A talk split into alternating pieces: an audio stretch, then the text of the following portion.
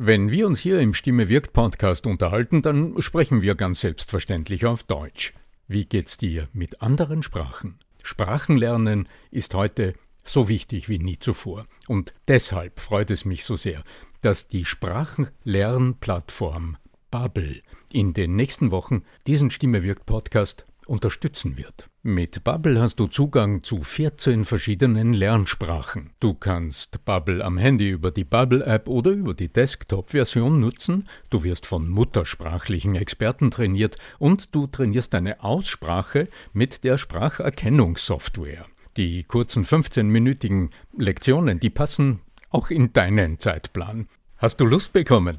Dann darf ich dich als Stimme wirkt Podcast-Hörer und Hörerin auf ein halbes Jahr Bubble einladen. Denn mit dem Code Stimme wirkt zahlen Hörerinnen für sechs Monate und erhalten zusätzliche weitere sechs Monate ihres neuen Bubble-Abos geschenkt. Du zahlst also für sechs Monate und lernst ein ganzes Jahr. Infos und den Code einlösen kannst du auf bubble.com slash Stimme wirkt. So, und jetzt zu unserem heutigen Thema. Wenn du in einem Seminar im Stuhlkreis sitzt und du merkst, die Reihenfolge in der Vorstellungsrunde rückt immer näher an dich heran und du wirst gleich sprechen, wie wirst du mit deiner Stimme und mit deinen Worten genau jenen ersten Eindruck erwecken, den du dir wünschst? Darüber sprechen wir in dieser Episode. Bleib dran. Der Ton macht die Musik. Der Podcast über die Macht der Stimme im Business mit Arno Fischbacher und Andreas Giermeier. Für alle Stimmbesitzer, die gerne Stimmbenutzer werden wollen. Bist du interessiert an der Gratis-Videoserie Nutze deine Stimme für mehr Erfolg? Dann gehst du einfach auf voicesales.com und ich schalte dir im Handumdrehen die drei Videos frei, okay? www.voicesales in einem Wort.com. Dann bis gleich im ersten Video. Lieber Arno Fischbacher, wir haben ja die große Freude, immer wieder neue Zuhörerinnen und Zuhörer zu gewinnen. Und deshalb äh, heute ein Thema, das sich auch immer wieder als, als richtig wichtig und wertvoll erweist. Und auch mich jeden Tag wieder umtreibt, wenn mir neue Menschen begegnen. Der berühmte erste Eindruck, für den es keine zweite Chance gibt. Um den wollen wir uns heute kümmern. Ich grüße dich. Servus. Grüß dich, Andreas. Andreas Giermeier von lernenderzukunft.com. Äh, scheint, dass wir immer wieder miteinander sprechen, auch für die, die uns in der Form vielleicht zum allerersten Mal hören. Ja, den Anlass äh, für, äh, für dieses Thema hat eine Coaching-Klientin, eine Kundin mir gegeben, die ja, die mir gegenüber saß, persönlich hier in Salzburg, was ja nicht alle Tage so ist, weil die meisten meiner Coachings online ablaufen und die mit, einem mit einer interessanten Frage äh, äh, zu mir kam. Sie bereitet sich auf eine neue Position vor und natürlich geht es da ums Auftreten, um die persönliche Wirkung und um ihre ganz persönliche Weiterentwicklung in Hinblick auf ihren stimmlichen Ausdruck und auf meine Frage, naja, sag mir doch einen konkreten Anlass, also eine Situation, von der du sagst, in dieser Situation willst du anders klingen, da willst du dich anders erleben, da willst du einfach zufrieden sein mit der Art, mit, mit dem Ton, mit dem Klang deiner Stimme. Da hat sie gesagt, ja, äh, da ist ihr gerade etwas durch den Kopf gegangen. Sie hat vor kurzem eine Weiterbildung besucht und da sitzt sie so in einem Stuhlkreis, wie das halt so ist, in so äh, in dieser Art von Seminaren. Und dann gibt's eine Vorstellrunde. Ja, und dann haben wir beide durchgesäuft, weil mir war äh, irgendwie die Situation auch so klar. Ich habe sie in meinem Leben ja auch oft genug erlebt. Das ist der Grund, warum es in meinen Seminaren keine klassischen Vorstellrunden gibt. Denn wie beginnt es? Naja, jetzt machen wir dann eine Vorstellrunde und wenn du dann irgendwo in diesem Stuhlkreis sitzt, dann weißt du, aha, irgendwo geht's los, also quasi links oder rechts neben Trainer oder Trainerin, der oder die Erste beginnt dann zu sprechen und stellt sich vor.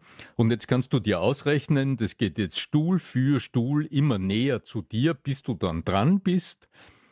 Alle machen das immer in derselben Art und Weise. Ja, ich bin die oder der, mein Name ist, ich bin das, ich bin das, ich komme dort her, ich mache das beruflich. Und äh, ja, also äh, irgendwie eigentlich nicht wirklich interessant und lustig und vor allem Wozu dient die Vorstellrunde, hat sie gesagt. Die dient ja letztlich dazu, dass am Ende dann alle wissen, wer ich bin und sich das auch merken. Ja, und dann haben wir uns beide so angeschaut und dann haben wir geschmunzelt, weil klar ist, in dieser Art von Vorstellrunden, in dieser üblichen Art und Weise hast du zwar dann alle irgendwie gehört, weil alle gesprochen haben, aber weil du selbst im, an, immer angespannter wirst, je näher die Vorstellrunde zu dir rückt, desto weniger hörst du überhaupt zu, was die anderen sagen und kannst dir es natürlich auch nicht merken. Also ging es tatsächlich um eine ganz besondere Art des ersten Eindrucks. Aber was macht den ersten Eindruck so wichtig? Darüber hatte ich mit dir kurz diskutiert. Und ja, wenn du genau hinschaust, was im Kopf deiner Zuhörer passiert, wenn deine Stimme das erste Mal tönt, und die Situation kennt sicher jeder, jeder und jede von uns. Oder du siehst jemanden, im, im, Seminar ist es ja auch so, alle sitzen schon da, haben sich gut angezogen und schauen möglichst gut aus, haben sich frisiert, haben nur das Make-up nachgeholt und so weiter, oder? Ja. Und dann kommt dieser magische Moment, wo du jemanden das erste Mal hörst, wo du die Stimme eines Menschen das erste Mal hörst.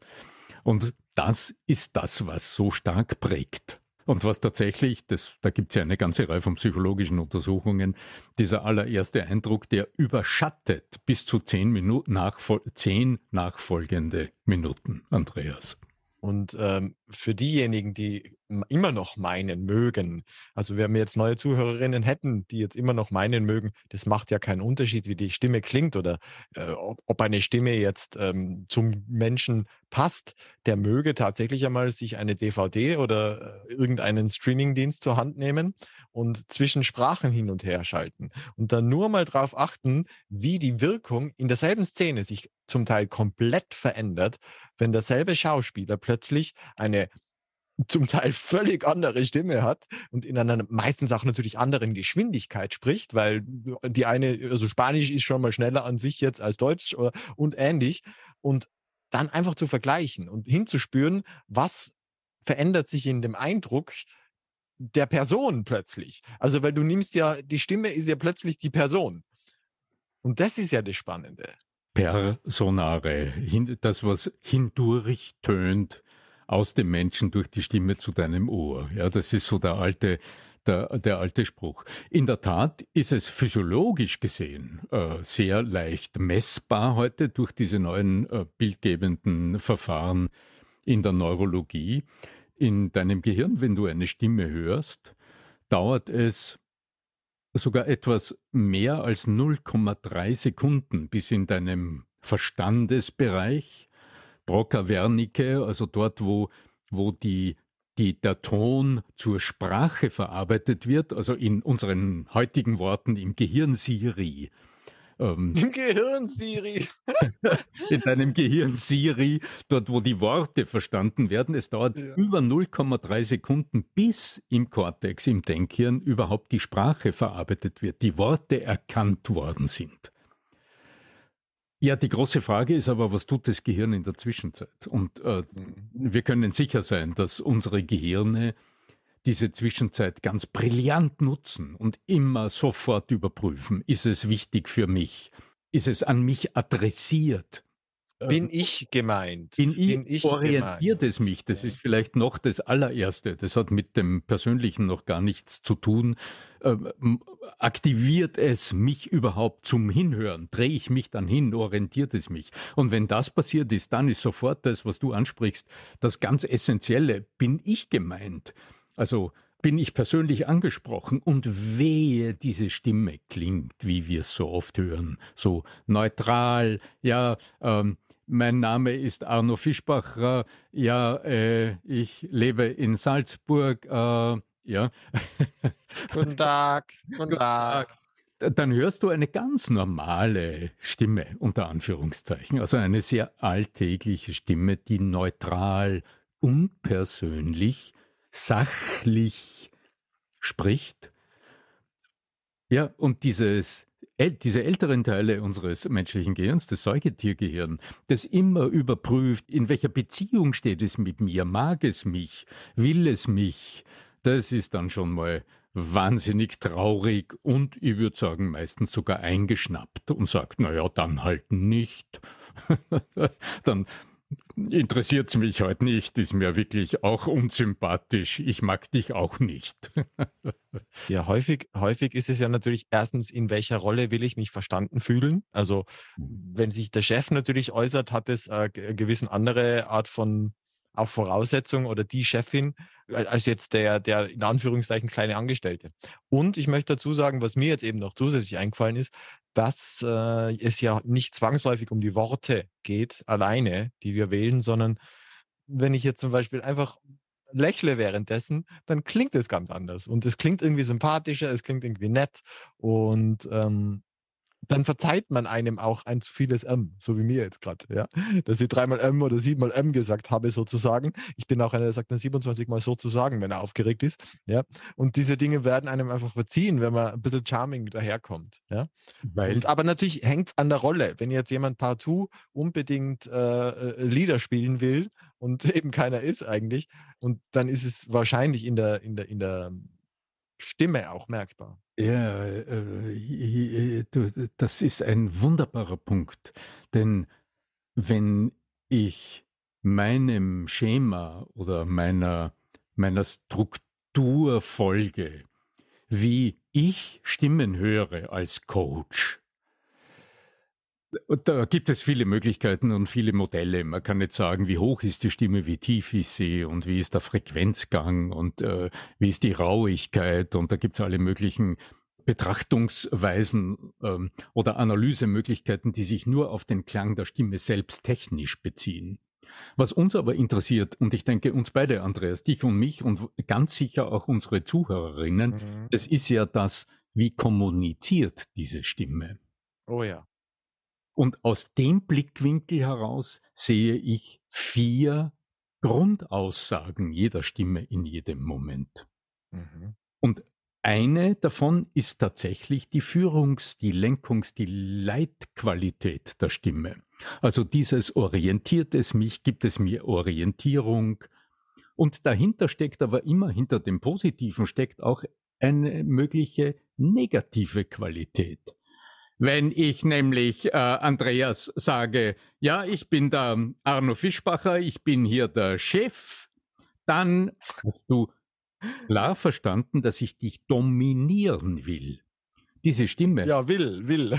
Ja, ja. Diese Stimme lenkt und leitet noch immer die Aufmerksamkeit, weil durch diese Art dieses direktiven Ansprechens unsere Ohren gar nicht anders können, als hinzuhören aber auf der sozialen Ebene haben wir verstanden, dieser Mensch lenkt mich nicht einvernehmlich, Nein. sondern äh, agiert dominant mir gegenüber und will mich unterbuttern. Also das heißt, die Peitsche schon in der vom, Hand. Ja. ja, genau. Vom Menschenbild her agiert diese Person mir gegenüber nicht auf Augenhöhe. Und das ist ja als als Führungskraft oder in meiner le leitenden Position durchaus möglich. Das ist eine persönliche Entscheidung. Und das ist eines von vier Attributen, also eines von vier Möglichkeiten mit dem Ohr hinzuhören, was höre ich in der Stimme. Eine zweite Aussage der Stimme ist auch das, was man in solchen Vorstellrunden sehr gut hört, die Anspannung, die entsteht weil der Trainer, die Trainerin es ungeschickt gemacht hat und jetzt der Reihe nach, einem nach dem anderen, das ist ja unwitzig, das ist nicht fantasievoll, hier also wieder so einen Stressmoment entstehen lässt, dann ist der, die Anspannung in der Stimme hörbar. Und das ist gerade in solchen Mikrosituationen sehr, sehr oft hörbar, wie angespannt bin ich im Moment. Das kann natürlich auch banaler Zeitdruck sein.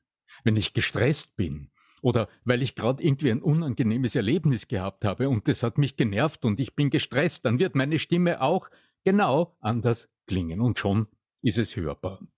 Jetzt bleiben noch zwei Attribute über. Ich will es nur ganz schnell skizzieren. Eines hast du auch an, schon angesprochen äh, zuerst, äh, Andreas, weil du gesagt hast, du hast gelächelt. Naja, warum lächelst du? Weil du dich gerade gut fühlst oder weil du mit dir rund bist. weil du dich mögen kannst im Moment, also weil du fähig bist zur Selbstempathie und die ist hörbar. Und das ist ein, finde ich, in der Kommunikation. Ah, ohne das wird's unlustig, wenn wir mit Menschen zu tun haben, die sich selbst nicht gut erleben oder die gerade mit sich selbst unzufrieden sind, dann haben wir auch keinen so großen Spaß. Bist du interessiert an der Gratis-Videoserie Nutze deine Stimme für mehr Erfolg? Dann gehst du einfach auf voicesales.com und ich schalte dir im Handumdrehen die drei Videos frei, okay? www.voicesales in einem Wort.com. Dann bis gleich im ersten Video. Der grandiose Michael Birkenbiel, der Vater von Vera F. Birkenbiel, hat immer die wunderbare Geschichte des Clown Grock erzählt. Und Clown Grock äh, war tatsächlich eine, eine, eine den hat es wirklich gegeben, eine biografische Figur. Ganz großer, und, ganz großer in der Szene, ja. Und der ist unter anderem also mit dieser Story mir bekannt geworden, dass er tatsächlich jedes Mal bevor seinem Auftritt so durchgeschielt hat durch den Vorhang im Theater und äh, nach außen geschaut hat, wer denn schon alle da ist und sich tatsächlich in diesen Zustand versetzt hat. Mein liebes, liebes Publikum, ich danke dir so sehr, dass ich heute für dich spielen darf. Das ist meine große Ehre und voller Demut, also diese Haltung eingenommen. Und äh, ich empfehle jedem, das im Buch nachzulesen, Train the Trainer von Michael Birkenbiel, wenn es interessiert. Und tatsächlich in diese Haltung zu gehen, des Dienenden, ähm, des Ich freue mich, dass ich hier sprechen darf, dass ich mit euch sein darf, dass ihr mir eure Zeit schenkt. Wunderbarer Gedanke. Und dann einfach kommt das Lächeln automatisch. Dann glaube ich, ist die Sympathie automatisch da, weil dann das spüren die Leute auf der Bauchebene. Ja. Dann muss man nicht irgendwelche großartigen. Das ist ja auch die, die hohe Kunst der Arno Fischbacher Methode, sage ich immer, weil viele erwarten sich ja von einem Stimmtrainer irgendwelche Methoden oder Schnaufgeschichten oder Korkgeschichten oder weiß ich was. Das gibt es bei dir auch, aber vor allen Dingen gibt es bei dir Dinge, wo es um die Basis geht. Warum eigentlich? Wieso eigentlich? Was passiert davor? Und das hört man. Mhm. Ja, schön, dass das du das. In dieser Clown-Grock-Geschichte so perfekt Mhm. verpackt. Das ist ein sehr, sehr, sehr schönes Bild und ich kenne das auch aus dem Theater. Äh, wer sein Publikum nicht mag, ja, das ist immer erlebbar. Das führt übrigens auch zum vierten und dann äh, schließe ich auch dieses Kleeblatt ab, dieser, dieser vier Grund- oder Kernaussagen jeder Stimme in jedem Moment, nämlich das ist die Beziehungsqualität der Stimme. Also in welcher Beziehung willst du dich zu deinen Zuhörern setzen? Wie erlebst du den anderen? Als was oder als wen erlebst du den anderen? Im Business übrigens ein, einer der meist vernachlässigten Faktoren im Sprechen. Denn, äh, meine Damen und Herren, äh, grüß Gott, schönen Nachmittag. Schön, dass Sie so zahlreich erschienen sind. Wenn du, was äh, ja bei vielen Präsentationen du hörst, mit Floskeln beginnst, dann ist diese Floskel immer ganz neutral an niemanden persönlich gerichtet und das macht die Stimme ein bisschen höher. Ich übertreibe vielleicht jetzt im, im Vorspielen ein bisschen, aber du wirkst nicht mehr nahbar und du signalisierst dein Menschenbild in dem Moment. Auch wenn sich eigentlich nur um eine Ungeschicklichkeit handelt, weil du noch nicht gelernt hast, flos floskelfrei äh, Menschen abzuholen, auch sprachlich. Und deine Stimme transportiert das aber im Moment und sofort reflektiert das von deinen Zuhörern zurück, denn sie fühlen sich nicht als Individuum, als Mensch mit Bedürfnissen angesprochen, sondern in eine Rolle gedrängt. Mhm. Und das gilt sich bewusst zu machen um dann mit den Mitteln der Sprache, ohne das kommen wir nicht herum, also mit dem reinen Beschäftigen mit der Stimme alleine wird so etwas nicht zu erledigen sein, denn die Sprache ist letztlich das, das uns auch erlaubt, mit unserem Verstand, mit unserem Intellekt darüber nachzudenken, wie will ich die anderen ansprechen. Und das dazu, ja, hat uns der liebe Gott gewissermaßen die Sprache äh, in den Mund gelegt, damit wir das auch überlegen, bevor wir den Mund aufmachen. The King's Speech, ja, in dem Zusammenhang auch, ja. Mhm. Schöner Verweis auf einen richtig tollen Film, ja. Ja, ja, mhm. ja, ja. Oder noch davor natürlich My Fair Lady, also ist ja auch äh, eine, ein Abbild dessen. Ja, ganz genau. Es ist also immer das, was im Menschen drinnen ist, wie erlebe ich mich selbst, wie stehe ich zu mir selbst? Und wie sehe ich und wie erlebe ich den anderen? Und was will ich vom anderen? Und wie denke ich, dass ich es erreiche. Also wenn ich so denke wie dieser Chef, den du zuerst uns vorgespielt hast, dann äh, habe ich verstanden, wie sieht dieser Mensch die Welt, wie sieht der andere mich? Und wie denkt er, dass er mich dazu bringt, Dinge zu tun. Ja, und darauf reagieren wir prompt. Ich, ich will heute gerne die Episode nicht abschließen, um noch einfach drei ganz praktische Hinweise zu geben. Weil jetzt haben wir darüber gesprochen, äh, also im Grunde über die Frage gesprochen, gut, welche Bedeutung hat dieser erste stimmliche Eindruck? Ich gehe nochmal zurück an die Fragestellung meiner Klientin. Also Vorstellrunde, ungeschickt angeleitet, aber irgendwann bist du dann dran. Wie beginnst du? Und ich habe dann zu ihr gesagt, naja, wie, wie hast du denn begonnen? Und sie hat gesagt, okay, ja, also es war so, ich sitze und die Frau vor mir war gerade fertig. Und dann habe ich gesagt, ja, hallo, ich bin, ich heiße, ja, so. Und habe ich gesagt, so, ja, äh, im Grunde genügt's schon, danke, äh, du hast mir das richtige Stichwort schon geliefert. Denn so, wenn du mit dem Wörtchen ich die Rede beginnst, dann hast du dir gegenüber und auch den anderen gegenüber eine ganze Reihe von unterschiedlichen ungünstigen Signalen gesendet. Mhm. Auf der sprachlichen Ebene hast du gezeigt, um wen oder was es geht. Also nicht um deine Zuhörer, sondern um dich. Jetzt wirst du einwenden, ja, aber ich muss mich ja vorstellen, ja natürlich, das ist der Sinn und Zweck. Nein, das ist nicht der Sinn und Zweck. Weshalb willst du sprechen? Was du sagst, ist so lange irrelevant, solange es, solange es in den anderen nicht das, was du dir wünschst, auslöst. Wenn du willst, dass sie sich etwas merken, wenn sie irgendetwas erinnern, was du gesagt hast, dann knüpfe, bevor du einen Satz mit Ich sagst, immer zuerst an das Leben der anderen an. Und das haben wir auch tatsächlich umgesetzt. Also insofern, wenn du jemals in die Situation kommst, dich vorzustellen, dann beginne mit drei Sätzen einer Geschichte, die du erlebt hast, die anderen in eine erlebbare Situation führt oder du holst die anderen zum Beispiel ab, indem du sagst, wenn sie, also die waren noch per sie, wenn sie bei nächster Gelegenheit ein Museum besuchen. Und Sie fragen sich, ja, wer steckt denn da eigentlich dahinter, dass das Programm so ist, wie Sie es gerade erleben? Ja, hallo, mein Name ist. genau. Und dann hat sie gesagt, wer sie ist. Sie ist nämlich diese Person, die jetzt lange Zeit dafür zuständig war, dass in einem sehr, sehr interessanten Museum die Dinge so gestaltet waren und gestaltet sind, wie es die Zuschauer erlebt haben. Und es, ist, es sind nur zwei Sätze.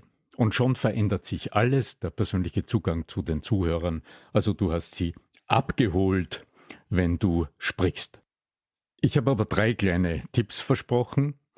Das wäre die inhaltliche Vorbereitung. Wie bereitest du vor, was du sagst? Damit du aber dann im Moment des Geschehens es auch leicht und mit interessanter Stimme tun kannst.